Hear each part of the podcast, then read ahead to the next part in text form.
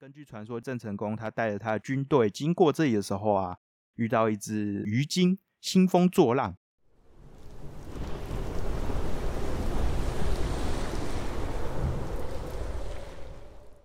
那我们伟大的国姓爷，他就抛出了他的宝剑，就降服了妖怪，也是蛮弱的啊。这妖怪就是宝剑丢出去就输了。总之呢，这个妖怪就是被他降服了。那人们就称这里叫做剑台。但其实事实上，郑成功根本不可能到过台。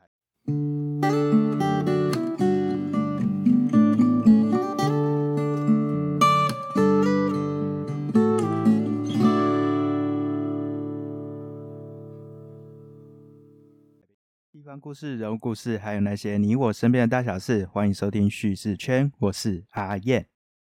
最近啊，Podcast 群主们在讨论一款 App，那这款 App 跟宝可梦有关。是宝可梦鼓励大家多睡觉的 App。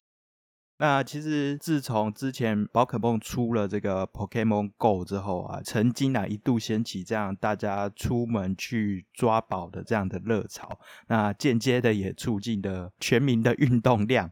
如今他们又推出这一款睡觉 App，鼓励大家多睡觉。有些人可能就会说：“哎，那是不是这个宝可梦的 App 是？”之后会越出越多，然后开始去包含喝水啊，包含呃什么上厕所的次数啊等等，然后就变成一个完全掌控你生活的一个 app，然后让你变成一个超级健康的人类这样。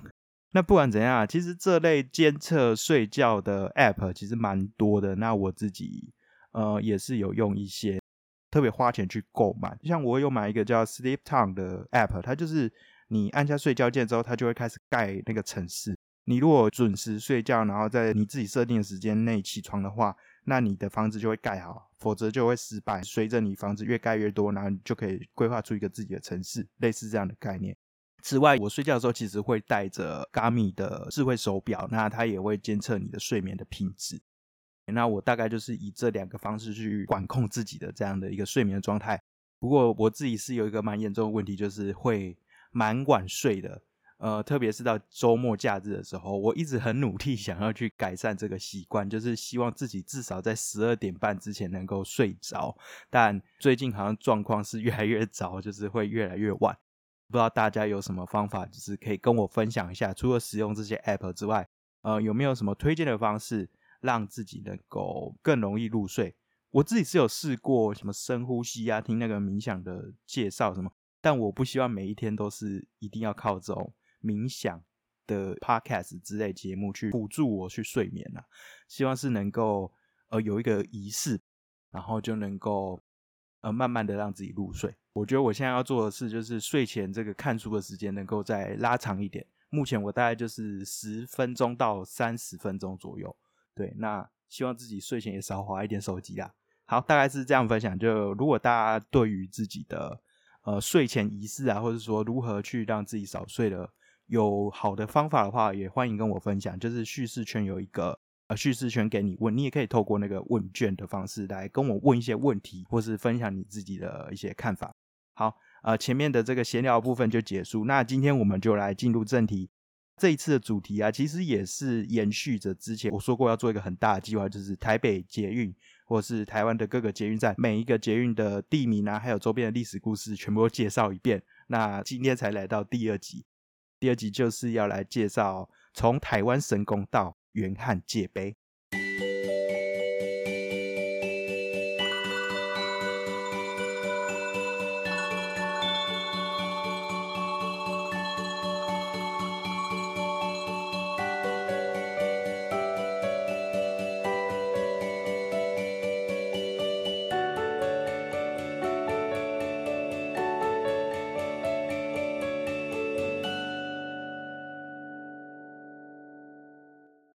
刚才有提到台湾神宫跟元汉界碑嘛，那换成现在的一个名字的话，今天要介绍的这个路线呢，就是从建潭站到石牌站。建潭站应该是台北捷运的所有车站中我最熟悉的一个车站了，这里是不少桃园人回家的一个重要转乘站。此外，也是从这个车站的站名开始啊，就是蛮有故事的。所以我对这里印象真的非常深刻。大家知不知道为什么剑潭站之所以要叫做剑潭呢？那其实就是源于一个在史实中不可能发生的故事啊，就是郑成功与他的宝剑。在过去啊，基隆河还没被截弯取直的时候，它的转弯处因为河面较为宽广嘛。所以就有一座潭，根据当时的淡水厅志去记载，就是说这座潭深数十丈，然后成剑可测，大概位置是现在的呃承德桥与中山桥之间那个地带。根据传说，郑成功他带着他的军队经过这里的时候啊，遇到一只鱼精兴风作浪，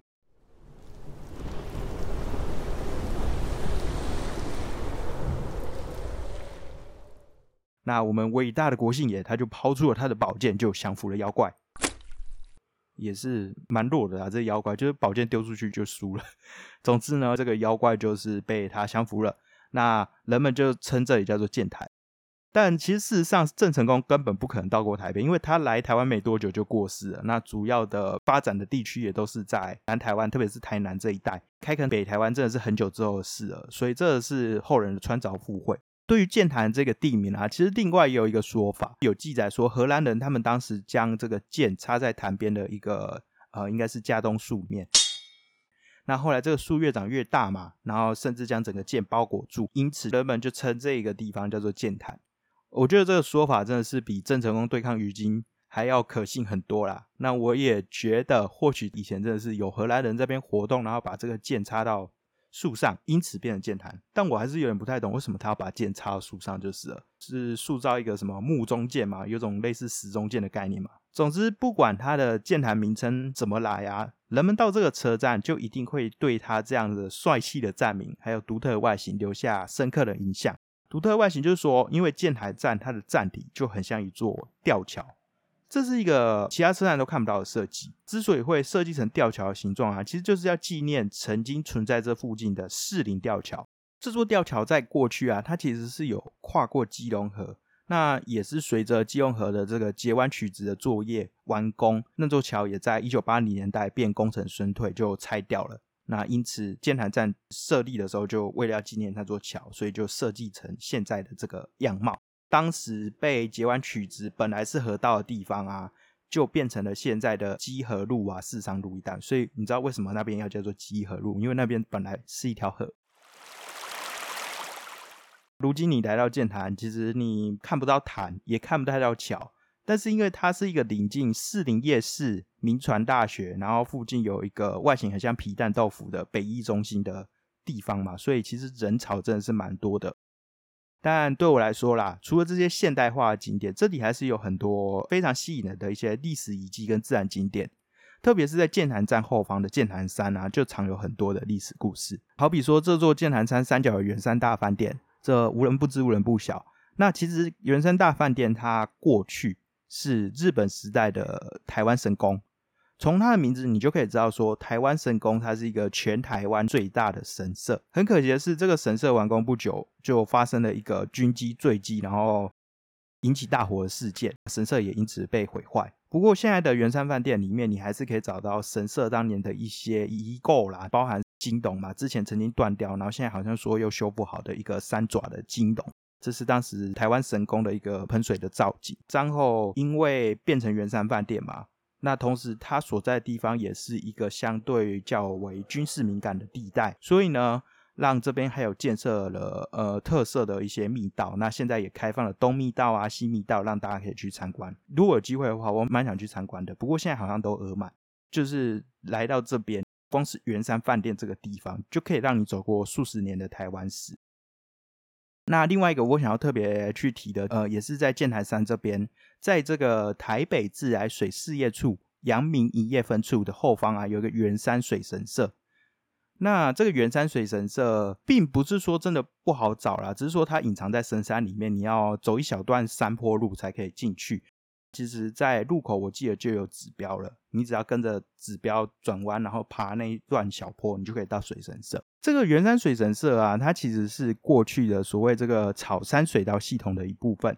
那现在有八角形的配水井啊，还有日治时代的台北市长他曾经提下的“活水头”三个字的一个储水池。所谓的草山水道系统啊，其实就是日本时代所建立的一个引水工程。日本时代曾经在现在的公馆的自来水博物馆这一带建的第一个引水工程，那草山这边是第二个，用这个大屯山作为水源去输送水给部分的台北居民使用，甚至到现在仍然有在做使用的状态。至于水神社本身啊，其实你来到这边，你已经看不太到相关的遗迹了，但还是有石灯笼啊、破犬啊、净手池啊、圣明碑等等的周边设施。好像有一种微微的神圣的感觉啊，因为那边虽然在大马路旁，不过因为要走一小段山坡路，然后进去到一个呃森林里面，完全被绿郁包覆的地方。那平常时候其实没有那么多人，就会有着一种自然而然的神圣氛围。过去日本时代祭拜这个日本的水神嘛，那如今也是重新整修，据说是改祭祀大禹啊，也是水神啊，所以就是用不同的名称跟形式持续去。祭拜祝祷的这样源源不绝的甘美。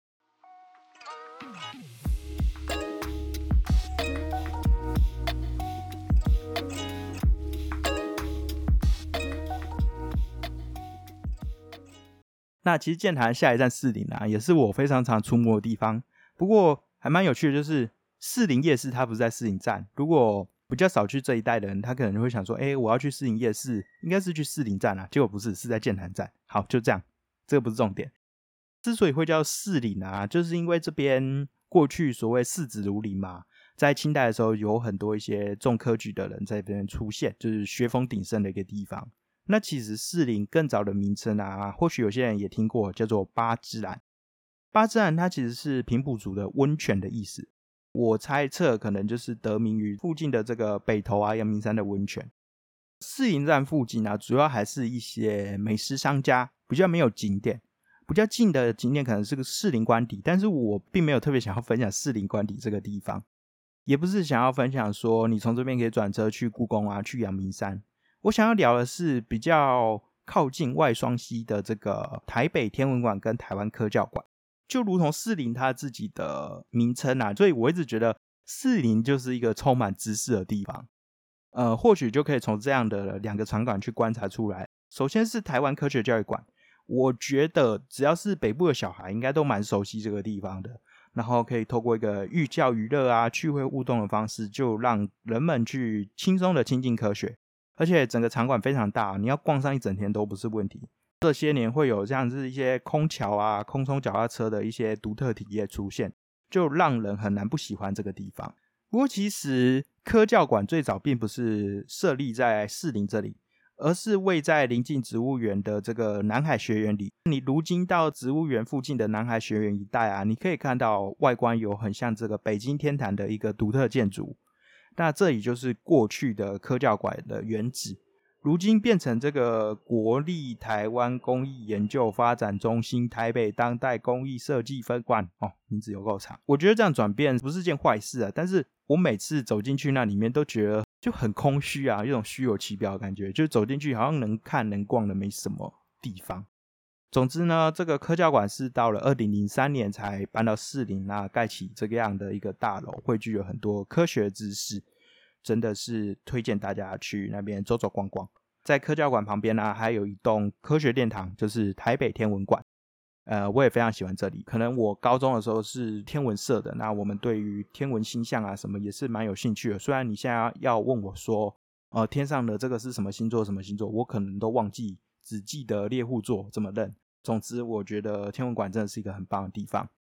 呃，特别是在前些年啊，天文馆有做一个大整修，让这里变得更加美观有趣。那这一座有着明亮黄色圆顶建筑的天文馆啊，其实最早可以追溯到一九四六年哦，就非常早，在日治时期过后，成立了一个台北天文台。那天文台位置大概是在如今的中山堂附近。直到一九六零年代，就是为了要让人们能够去比较顺利的去关心，然后都市人潮又增加嘛，所以。一九六零年代，政府在如今圆山饭店附近啊，就设立了一个叫圆山天文台的地方。可是后来啊，人口越来越多，加上光害的影响，所以一九九三年的时候，天文馆就移到了现在的位置，并且改为台北市立天文科学教育馆。呃，让这里不是单纯有期限开放给民众，然后主要做研究的地方，而是同时可以兼容研究啊，还有民众前来参观。然后认识天文知识的一个好场所。那其实近十年啊，台湾科教馆、台北天文科学馆、儿童新乐园，还有这个美伦科学公园这样子一个呃三馆一园啊，就组成了一个所谓叫做台北科学艺术园区。那这个地方就真的是很适合，不管是大人或小孩都可以来这边休闲娱乐。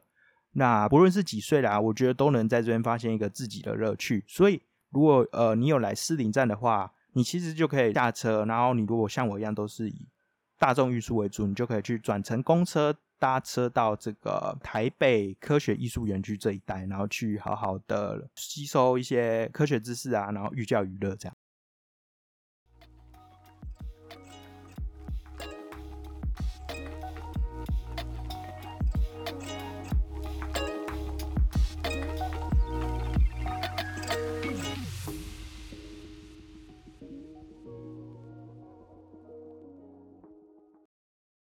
接着我们要聊下一站啊，其实就是芝山。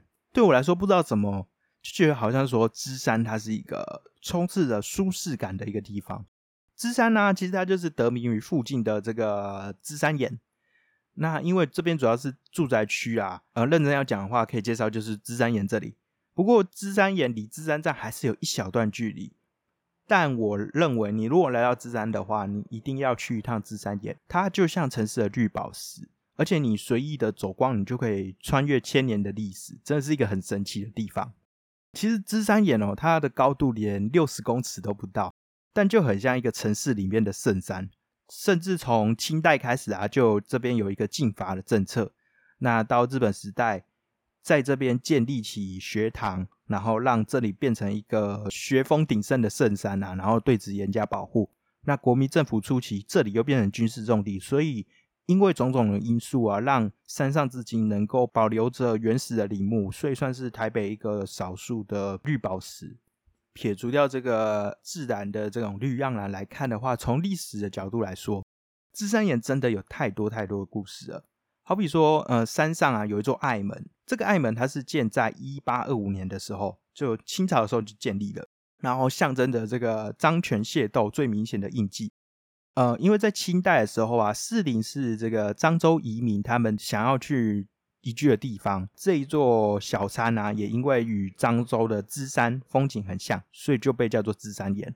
那很可惜，就是泉州人也想要去占据士林这一带，两边的人在清代嘛，总是会大打出手，械斗不断啊。所以芝山岩它就好像变成一个漳州人的堡垒一样，常常会发生呃泉州人去围攻这个芝山岩啊，漳州人就死守芝山岩这样的一个状况。那此外啊，芝山岩上面也有一个芝山岩，这个岩是呃山字旁，然后下面一个严肃的严。芝山岩就是一个寺庙，它原本就是拜这个呃文昌帝君啊等等的。到了日治时期开始，就变成了想要去打造成全台湾第一座现代化的学堂，叫做芝山岩学堂，所以见证了这样教育史发展的一个重要场所。如果你是从有一个很长很长的阶梯那边去走的话，又会发现一些新的东西哦。就是当时啊，这个很长很长的阶梯叫做百二坎，它是一个参道，就是通往神社的参道。你走上这个很长的阶梯，你就可以到过去的芝山岩神社的所在地。在这里啊，现在你看不到什么神社相关的遗址，但是你可以看到一个学务官僚遭难之碑。这里之所以会有这样的一个碑啊，就是因为一八九六年的时候，日治时代初期嘛，就发生了一个日籍教师被杀的芝山岩事件。那后续也导致这样的神社建立，然后就会有这样一个碑去纪念这件事情。后来啊。嗯，相关的文物都被破坏。到了战后，这边建立起了一个纪念国民政府英雄人物戴笠的这个雨农越南市，周边的街道也去改名。那更因为这边是一个政府的资讯的一个中枢啦，那芝山岩也因此变成了军事重地。把时间的尺度再拉长一点啦，退回到千年前，你可以发现，其实芝山岩它的故事不是这么短暂而已。在芝山岩山脚有一座芝山文化绿园。这里其实是所谓芝山文化遗址的所在地。根据考古学家推测啊，这个文化城年代大概是在西元前哦三千六百年到三千年之间。那有出土了一些拿来做农具的石器啊，然后陶器，还有一些装饰品。那同时也有不少动物食用的残骸，猪啊、鹿啊、鱼啊。你可以发现说，其实，在呃数千年前，这里就有人类活动的足迹。那当然，这里挖到的不是只有这个芝山文化遗址啊，还有什么大粪坑文化啊，什么就一层一层的嘛，那几乎都挖出来。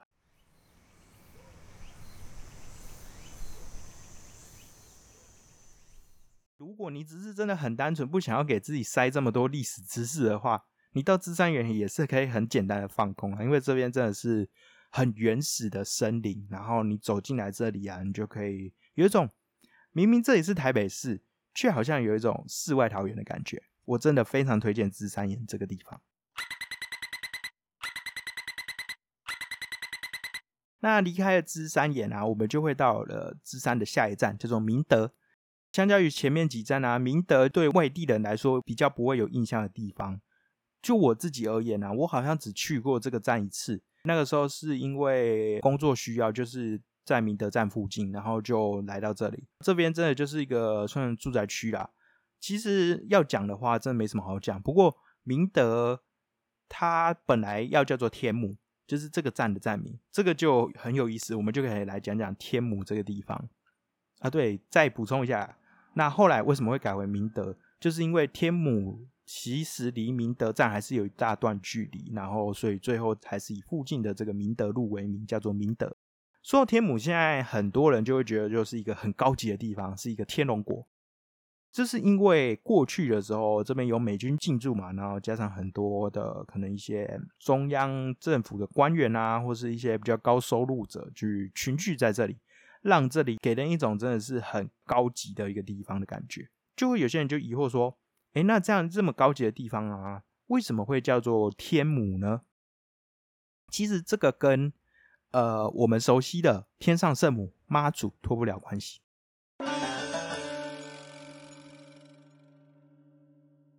在日本时代啊，有位叫做中智忍郎的人，他其实就在。呃，算是比较日治早期的时候，他创立了一个叫做天母教的教派。那这个教派它的概念就是把日本的太阳女神天照大神跟台湾的天上圣母妈祖，他去解释成一个是同一个神明，但是就是不同的面相。呃，所谓的二位一体，甚至在当时获得总督府的认证。那后来啊，天母教的教徒也越来越多嘛，可能因为他兼容的日式的信仰，又兼容了妈祖。后来，中之人呢就把这个天母教的大本殿啊建设在呃有着温泉的三角浦地区。那这个三角浦随着这个教派设立在这里，因为有温泉的发现，然后天母温泉的设立，那也使得很多以天母为名的商家在这边纷纷的林立，让这里从平淡的这个三角浦的名字啊变成带有光芒的天母。会让人很意外的是，原来天母这里的名字是跟宗教有关系，而且还是一个日本时代的名字。呃，我觉得是算是台北市里面蛮少数留存至今的合适地名啊。所以真的大家来到这里，也可以好好认识一下这边曾经这个地名的历史故事。那之前其实我也有谈到合适地名，不知道是在 podcast 上有没有谈过，但以前文章有写过，就是台湾的几个合适地名。像是什么高雄啊、民雄啊之类的，那流传至今，我觉得啦，就是地名本身就隐藏着非常多的故事，就希望大家有机会的话，也可以去好好认识一下自己家乡附近的地名。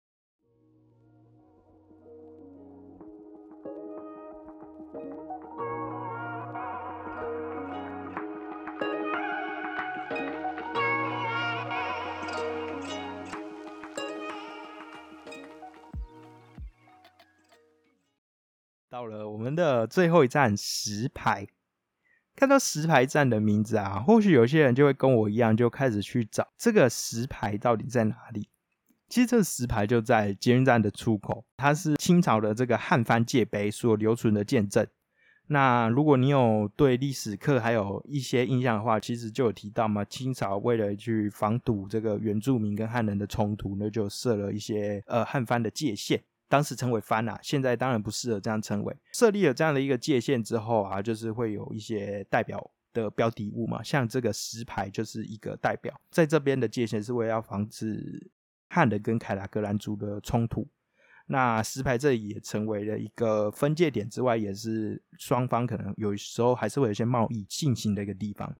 那如今的石牌啊，不再是一个分界点，而是一个非常热闹的地方。特别是附近的石牌商圈，真的有很多很多的美食。大家如果来到这边，就是可以开心的去享受这里，这是蛮多不错的东西。除了吃的之外啊，其实石牌附近还有一个。蛮独特的山林步道，然后你可以轻松的走这个步道，就登顶去看整个北台北的风光，然后还有独特的一些地层的一些风景。这个地方啊，叫做军舰岩。其实军舰岩啊，它的步道入口就在阳明大学里面，呃，现在叫阳明交通大学，在它的校区内。那其实离车站有一小点距离啊。那你如果是像我曾经试过去那边用走路的。呃，其实会耗损一些体力，对。总之可以去走一下，然后走到阳明大学内啊，它其实就有指示告诉你军舰员它的入口在哪里。那据网络上的分享，就是大概走个不用太久的时间，就可以轻松的登顶去享受北台北的这个市郊风光，然后也可以在这个独特的岩壁上头啊，去留下你自己的一些照片。对，特别是这个突出的这一块啊，军舰岩。它本身就是一个呃历史的一个时代见证啊，不是说人文历史，而是这个地貌的这个留存至今的一些时代见证。好，那如果你想要继续挑战的，其实也可以继续连走后面的七岩山啊，然后七里岸山啊、丹凤山啊等等，去享受四郊践行的趣味。那说到这里啊，我自己本身其实还没去过。我刚才有讲到嘛，我是有到阳明大学里面，然后试着要走这个军舰岩步道。但那个时候其实是晚上了。我那一天其实是去北投闲晃，然后去晃了一圈，然后回来想说，哎，石牌我好像不是很熟悉这里，那我就坐车到这里。在吃饭之前，我想说，哎，要不要再来运动一下？那时候天色其实有点暗了，我就想说，那不然好像人家说军舰岩步道很好走，那我就去走一下。结果走到阳明大学里面，就是那个山路还是有一小些坡度啦，然后也是有段距离，所以走了有点累了。然后走到路口的时候又觉得。已经天黑了，然后又我自己一个人，那在整个登山的步道上啊，从路口这边完全没有人影啊，所以我就想说，还是果断放弃好了，下次等天亮再来。不然天黑的时候走步道也不是一件对我来说不是我能够适应的事情。对，然后后来我就想说，白天的风景还是比较好，所以之后有机会的话，还是专程挑一个白天到啊石牌站这边去走军舰岩。那今天这样的一个非常快速的分享就讲到这边，因为我觉得啊，有时候录音讲这些，每次都录太长，然后我就要剪非常久，所以我希望能够去加快这样的一个步调。此外，除了加快步调之外，也是希望大家不要因为太慢的讲话速度，然后听到睡着。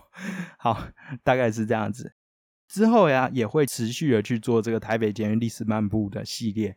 光是我们现在讲一个台北捷运红线，就可以讲很久了。呃，也是刚好就我节目如果没灵感，就可以拿来垫档的一个好方法了。但也是希望大家能够透过一些简单的指引啊，去搭捷运，而慢慢的旅行，然后去认识这些地方。对你一定会有更多的发现。听完今天分享，你还喜欢吗？如果喜欢的话，欢迎给我一个五颗星评价，并留下你的心得。如果有任何想法或建议的话，都可以透过下方的资讯栏的问卷或是社群连接来告诉我。那如果真的觉得这个节目很棒的话，欢迎加入路边说故事的赖群组，一起来交流。也可以到 Mr. Bus 等平台给我一点小小支持，每月定期赞助还能获得超值回馈礼。那今天分享就说到这边，我们下次见。